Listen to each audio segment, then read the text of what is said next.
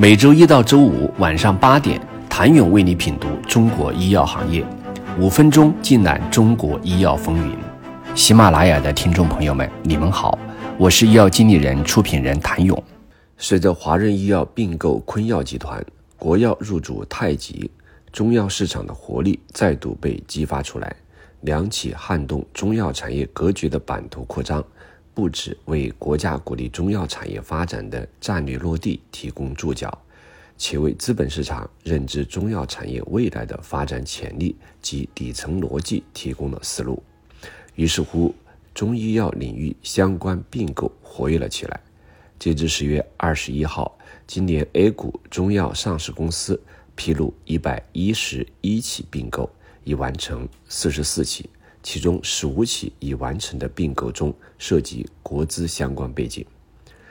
事实上，不止国资背景，民营中药企业的资本并购也持续活跃。他们或参与基金，或出售并购企业股权，在加强主业的同时，奋力谋求多元化发展。当行业资本被激活，叠加政策推力。清除行业弊病后，中药行业的上升曲线已经在预期中。从二零二三年上半年报来看，A 股七十三家中药企业上半年共实现营收接近两千亿，归母净利润二百四十四点九一亿，其中百分之八十六的中药企业实现盈利，超七成实现归母净利润正增长。在十九家公司上半年规模净利润增长超过百分之五十。今年由医药经理人联合和君咨询推出的中国医药上市公司竞争力系列评选最具投资价值十强里，有六家中药企业上榜，这也充分体现出中药企业在政策利好下所交出的稳健业绩答卷。与化药、生物药以及民营为主不同。中药上市公司中，民营与国有兼具，但这两类公司的类型，在新的政策环境下都显示出充沛的市场活力。国企改革是国有中药企业活力激发的关键因素之一。国药集团是首批纳入国资委央企改革试点单位之一。二零一三年，为增强中药板块市场竞争力，实现全产业链发展。国药集团入股民营企业银天医药，并更名为中国中药。此后，中国中药对凡是符合战略、在产业链上形成优势的中药公司进行了并购，陆续完成了对同济堂、天江、一方制药等知名中药企业的投资并购。二零二一年，国药集团通过控股太极中药板块的整合布局越加清晰。太极集团负责打造品牌优势，中国中药则是中药配方颗粒龙头。至此，中国中药实现了中药从种子种苗到中药颗粒、中药饮片、中成药的全产业链建设。二零二零年九月，国企改革三年行动正式启动。自此之后，改革力度逐渐加大且日益深入，其路径和目标也更加明确。回头再看，也是自二零二零年国资陆续注入中药企业中，如昆药、太极相继完成实际控制人变更，变为国资直属企业。广誉远、康贝则由民营变为国有。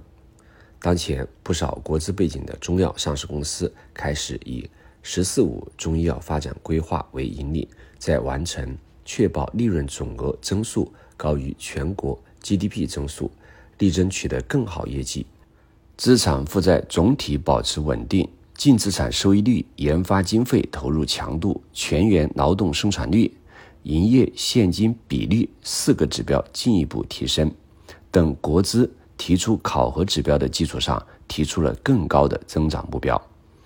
如太极提出力争“十四五”，营收达到五百亿，净利润。不低于医药行业平均水平，争做世界一流的中药企业。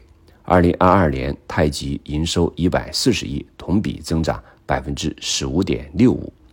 民营中药企业也持续活跃，并购事件频发。二零二二年，佐力药业七千五百万收购百草中药百分之四十九股权，达嘉维康拟三点四一收购中成药研发生产企业天际草堂。